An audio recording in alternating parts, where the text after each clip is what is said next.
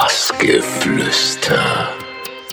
Hallo, hier ist Monika Kruse und ihr hört gerade Bassgeflüster. Viel Spaß! Mein Name ist Chris Liebing und ihr hört Bassgeflüster. Mit Dr. Motte. Hi, hier ist Gregor Trescher und ihr hört das Bassgeflüster. Ihr hört Bassgeflüster und ich bin der Butch. Hallo, hier ist Claudia Gavlas. Hi, ich bin Oliver Untermann. Das ist Matthias Tanzmann. Hier spricht Dominik Eulberg. Hallo, hier ist Adam Port von Keine Musik. Hi, I'm Gail Stan. Hey Leute, hier ist für euch Sascha Bremer. Hallöchen, wir sind Tube und Berger. Und ihr hört Bassgeflüster. Mit Dirty Döring. Heute mit Karotte. Mit Kollektiv Turmstraße. Mit Teenage Mutants. Mit Oliver Kolecki. Mit Hosch. Mit Bebetta. Ich bin Boris Breischer. Wir sind Superflu und wünschen euch viel Spaß bei der Sendung. Mein Name ist Renkjavik und ihr hört Bassgeflüster mit mir, Yves und Simon. Bassgeflüster. Alles rund um die elektronische Tanzmusik mit Yves und Simon.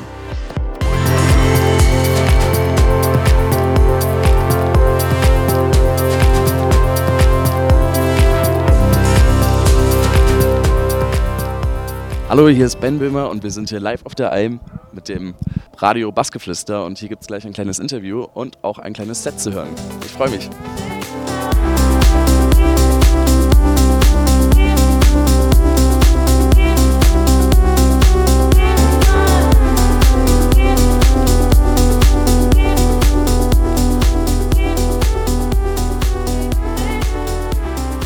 Willkommen beim Bassgeflüster hier auf dem Almbeats Open Air in Südtirol, Italien. Ben Böhmer, hallo. Guten Tag. Hi. Na? Äh, wollen wir bei dir mal mit dem Klavier anfangen? Und zwar hast du gesagt, äh, du bist äh, Klavierlehrer und das ist auch dein Lieblingsinstrument. So, wann fing das so an mit, mit der Musik bei dir? Also eigentlich schon in den Kinderschuhen. Ich glaube, ich habe mit einem Alter von sechs Jahren angefangen und hatte auch bis ich 17 war Unterricht und ähm, quasi das Instrument, mein Hauptinstrument, was ich auch jeden Tag spiele und äh, quasi auch die Grundlage meiner Musik. Was äh, fasziniert dich besonders an, an dem Klavier? Die Akkorde. Also ich spiele auch Gitarre, womit man auch wunderschöne Akkorde hinkriegt, aber am Klavier, da kannst du ja, da kann man ein bisschen mehr ausrasten. Also das gefällt mir eher besser, ja. War das denn dann damals so, dass du gesagt hast, Mama, Papa, ich will Klavier spielen? Oder war das eher so, dass die Eltern gesagt haben, komm, du machst das jetzt? Sozusagen, dass, ähm, also meine Mom spielt auch Klavier und bei uns stand auch ein Klavier und ähm, deshalb dachten wir uns einfach, dass ich das vielleicht auch mal machen könnte. Und ähm, ja, hatte mit sechs dann Unterricht bekommen. Und hat sich gelohnt. Ja, deine Wurzeln hast du in Göttingen. Da fing, glaube ich, alles ganz gut an. So, wie kamst du dann so mit dem Nachtleben in Kontakt? Durch meinen großen Bruder, Leon, der mich dann die ersten Male auf die Göttinger Techno-Partys mitgebracht hat. Wo ich auch noch 17 war und mit dem falschen Ausweis an den Club gegangen bin. Und äh, da waren dann in Göttingen auch immer so kleine Raves. Tunnel-Raves, also was. Und das war meine erste Erfahrung. Und so kam das dann nach und nach und nach, dass ich da auch mal vielleicht auch in andere Städte gefahren bin und mir das dann angeguckt habe und äh, wahnsinnig lieben gelernt habe. Und, und, wann kam so dieser Punkt, wo du dann gesagt hast, okay, jetzt möchte ich dann auch selber quasi äh, Live-Act werden und äh, dazu dann auch ähm, ja, quasi das Klavier mit einbeziehen? Oh, ich glaube, der Punkt war, als ich ehrlich gesagt mein zweites, äh, mein erstes Abitur abgebrochen habe und äh, gar keine Lust mehr auf Schule hatte und nach Berlin bin äh, im Alter von 17 und äh, eigentlich erstmal nur Mucke machen wollte. Mal was anderes machen wollte und ja, daraus hat sich das entwickelt. Ja, kommen wir doch mal gleich zu Berlin. Es war 2011, bist du dann, wie du gerade erzählt hast, nach Berlin gegangen. Was war der Hauptgrund dafür, dass du gesagt hast, komm, ab nach Berlin? Mein Vater ist auch zu dem Zeitpunkt auch nach Berlin gezogen und es hat sich angeboten, da mitzufahren, mal andere.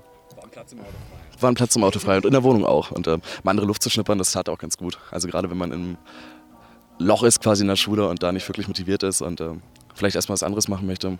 Und ja, hat sich angeboten, da dann erstmal Praktika zu machen im Studio und ähm, die Musik zu optimieren und äh, diese Stadt kennenzulernen. Ja, und dann äh, bist du auch mit Yannick von Ohne Alles auch ein DJ-Duo ähm, quasi, ähm, dann auch in eine WG zusammengezogen, in eine Wohngemeinschaft. Äh, wie kam das zustande und wie muss man sich das dann vorstellen bei euch? Ähm, das ist gerade noch relativ frisch. Wir sind erst seit zwei Wochen in der Wohnung. Haben endlich eine gefunden. Das hat ja auch lange gedauert in Berlin. Ähm, und ja, momentan ist es verdammt chaotisch, ehrlich gesagt. Also wir haben noch keine Stellflächen für alles und äh, ja, es sieht noch sehr wild aus. Ja, ist auch noch relativ frisch. Aber das Studio schon eingerichtet, haben wir gesehen. ist schon da. Das war auch das erste, was ich aufgebaut habe. Man muss auch checken, wie der Klang ist. Leider ist die Akustik da sehr, sehr beschissen. Aber endlich wieder Musikzimmer zu haben, ist auch was Wunderschönes. Nicht mehr im Schlafzimmer zu produzieren. Aber scheiß auf Küche und, und WC, ne? Hauptsache Studio, würde ich sagen. äh, kommen wir mal zur Tontöpferei. Äh, das hast du mal als deine musikalische Heimat bezeichnet oder würdest es wahrscheinlich auch immer noch so bezeichnen. Was ist das Ganze und was, ja, was hast du da ja, selber auch äh, beigetragen, dazu beigetragen, sagen wir es so?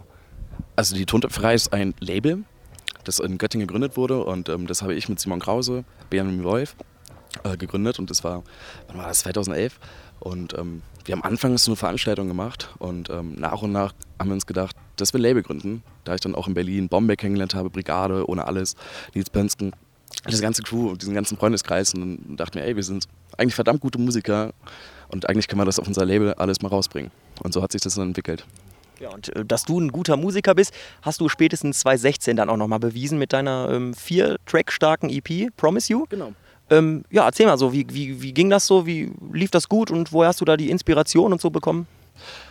Oh, unterschiedlich. Ähm, Promissory ist ehrlich gesagt auch schon ähm, ähm, etwas älter. Ich glaube schon mittlerweile jetzt anderthalb Jahre alt und äh, Soulline ja auch. Ist immer schwer zu sagen, weil ich die Inspiration bekomme. Also es gibt da selten eine bestimmte Sache, das ist meistens immer nur der, die aktuelle Mut, die dann sowas schreibt. Aber ich bin da kein Mensch, der sich jetzt durch irgendwelche Gegenstände oder Aktionen oder so etwas inspirieren lässt, glaube ich zumindest. Ich habe keine Ahnung. Aber du warst auch recht zufrieden dann damit? Äh, ja, auf jeden Fall. Ja. Und die EP, die ist auch gut angekommen. Das war auch die Debüt-EP von der Tunte Frei, die erste. Und äh, dafür, dass wir noch nie was veröffentlicht hatten ähm, und dann auch in kurzer Zeit so viele Klicks bekommen hatten und ähm, es auch ganz gut verkauft wurde und da dachten wir uns, ey, stark, haben wir nicht mitgerechnet, haben wir wirklich nicht mitgerechnet. Ja, die ist sehr gut eingeschlagen. Ich glaube, das kann man unterstreichen, ja. Äh, kommen wir mal zu einem Sampler, den, den du mitgemacht hast, äh, wo ihr die gesamten Einnahmen gespendet habt für äh, Rückenwind, Fahrräder für Flüchtlinge. Hört sich jetzt erstmal sehr interessant an, finde ich. Also war das schon die Grundidee dann tatsächlich, ähm, einen Sampler zu machen, der dann darauf aufbaut, äh, den Gewinn zu spenden oder kam das dann erst danach, sage ich mal, die Idee, ach, was könnten wir denn damit machen? Das war schon der erste Grundgedanke, aber auch nicht von der Tontöpferei. Das ist quasi von meiner zweiten Heimat, dem Kellerlabel. Das ja auch ungefähr der Tunter freigleicht, weil alle Künstler auch identisch sind. Äh, genau. Und das war ein Sampler, der dann äh, Weihnachten veröffentlicht werden sollte. Und ähm, da wir den Lukas kennen, der Rückenwind quasi ähm, aufgebaut hat und einen guten Rat zu ihm haben, dachten wir uns, okay, unterstützen wir das damit. Ja, finde ich eine super Sache. Also Chapeau auf jeden Fall. Finde ich auch, ja. Ist denn auch was bei rumgekommen dann? Ich habe ehrlich gesagt keine Ahnung. Weiß ich nicht.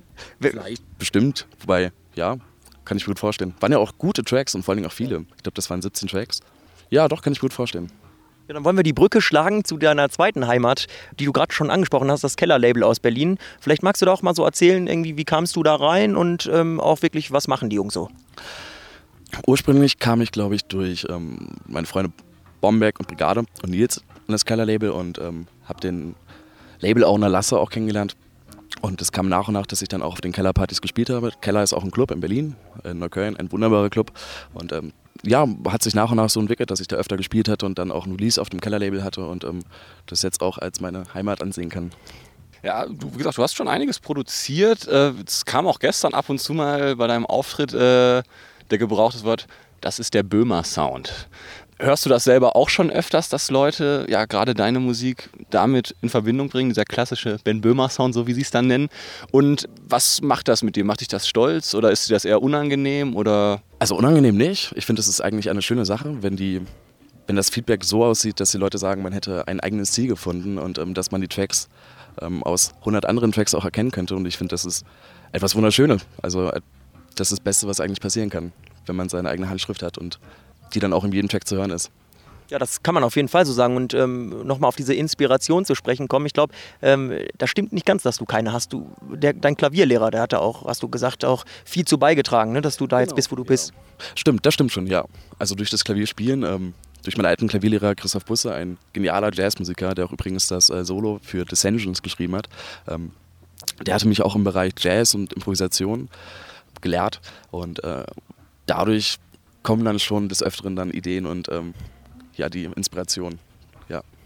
Ja, dann äh, bin ich jetzt mal auf die nächste Frage oder auf die Antwort auf meine Frage gespannt. Ähm, kommen wir zum Thema Sacre Bleu. Ja. Da kann man jetzt in letzter Zeit auch äh, recht viel verfolgen. Das ist ja das Label von AK AK, die beiden Jungs. Wie kam das da zustande, dass du da quasi auch released hast und es dann auch einen Remix von ihnen gab ähm, und ja, du letztendlich viel mit ihnen zusammen machen kannst und auch lernen kannst?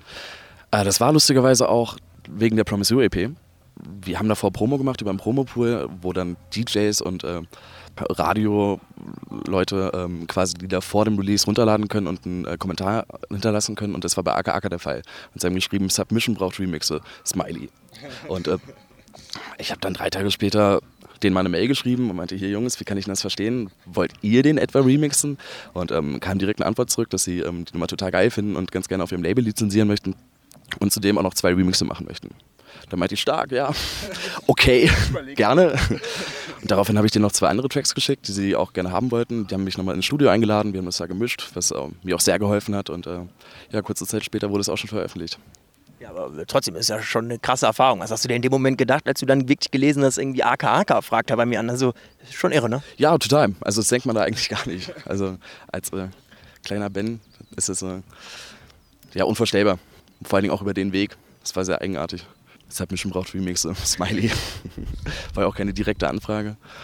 Ja, war schon lustig. Hat mich sehr gefreut. Sehr. Also, danke, Jungs. Äh, kommen wir nochmal zu einem anderen Projekt. Und zwar machst du auch noch was mit anderen Musikern zusammen. Äh, ich glaube, insgesamt sieben Musiker hast du dann äh, um dich herum versammelt. Schon mal einmal jetzt, glaube ich, gehabt. Was ist das genau für ein Projekt und wie kann man sich das auf der Bühne vorstellen? Und wie groß ist der Aufwand tatsächlich, sowas dann ja, auf die Beine zu stellen? Also das Projekt war auch erstmalig bei der Promise You Record Release Party, ähm, wo ich dann eine Stunde lang meine Lieder mit einer Band verstärkt habe. Also mit meinem Klavierlehrer, der war auch dabei, mit ähm, Sängern, Gitarre, Bass, Percussions und äh, Schlagzeug und Synthesizern. Und ähm, wir haben halt versucht, in dieser Stunde meine Lieder nachzubauen und ähm, auch etwas zu ergänzen. Das hat auch sehr gut geklappt.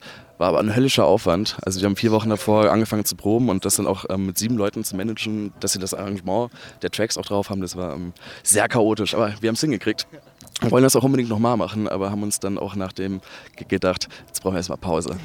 Also es wird bestimmt nochmal passieren, aber ähm, in der nächsten Zeit ist es noch nicht geplant. Schöne Sache. Dann wollen wir zur abschließenden Frage kommen. Das ist natürlich die Zukunftsfrage. Was äh, steht noch an? Wer darf dich remixen? Nein, Quatsch. Was, was gibt es noch so zu erzählen? Gibt es noch Neues? Was vielleicht ganz interessant wäre, wäre das nächste Release auf der Tontöpferei, was wirklich, ich will nicht zu viel schwärmen, aber ähm, Wood, ein guter Freund von mir, hat eine herzenszerreißende Nummer geschrieben namens ERS 13. Das bedeutet, ERS 13 ist quasi das schwarze Loch und ähm, diese Nummer ist fantastisch. Und äh, ja, ich durfte die remixen und das ist die nächste EP auf der Tontöpferei, die dann auch im August rauskommt. Und ähm, zu den anderen Sachen sage ich erstmal noch nichts. Gut, dann äh, würde ich sagen, einfach auf Facebook folgen und dann kriegt man wahrscheinlich auch ein bisschen was mit. Mit Sicherheit, ja. Ja, dann äh, wollen wir vom Social Media mal in die Natur kommen. Wir sind natürlich hier auch auf dem Almbeats. Ich meine, wenn man sich hier einfach mal umdreht oder wir uns umdrehen, ist ja schon eine atemberaubende Kulisse. Ähm, du bist schon öfter hier gewesen und ich meine, von Berlin hierher ist jetzt auch eine ganz schöne Strecke. Was macht das für dich aus? Warum bist du gerne hier? Ach, da gibt es viele Faktoren, sehr, sehr viele. Zum einen, dass ich auch schon seit Anfang an dabei bin und ähm, diese Entwicklung immer mitsehe und ähm, ja, einfach die Möglichkeit habe, mit meinen Freunden, die ich jetzt auch schon seit Ewigkeiten kenne, ähm, hier privat und familiär zu feiern. Auch wenn das eine große Entfernung ist und man im Endeffekt nur zwei oder drei Tage hier ist. Aber das lohnt sich, das sind drei intensive Tage. Ich meine, man muss sich das ja nur angucken. Dafür nimmt man auch gerne mal eine zehnstündige Fahrt in Kauf. Ja. Das ist wohl wahr.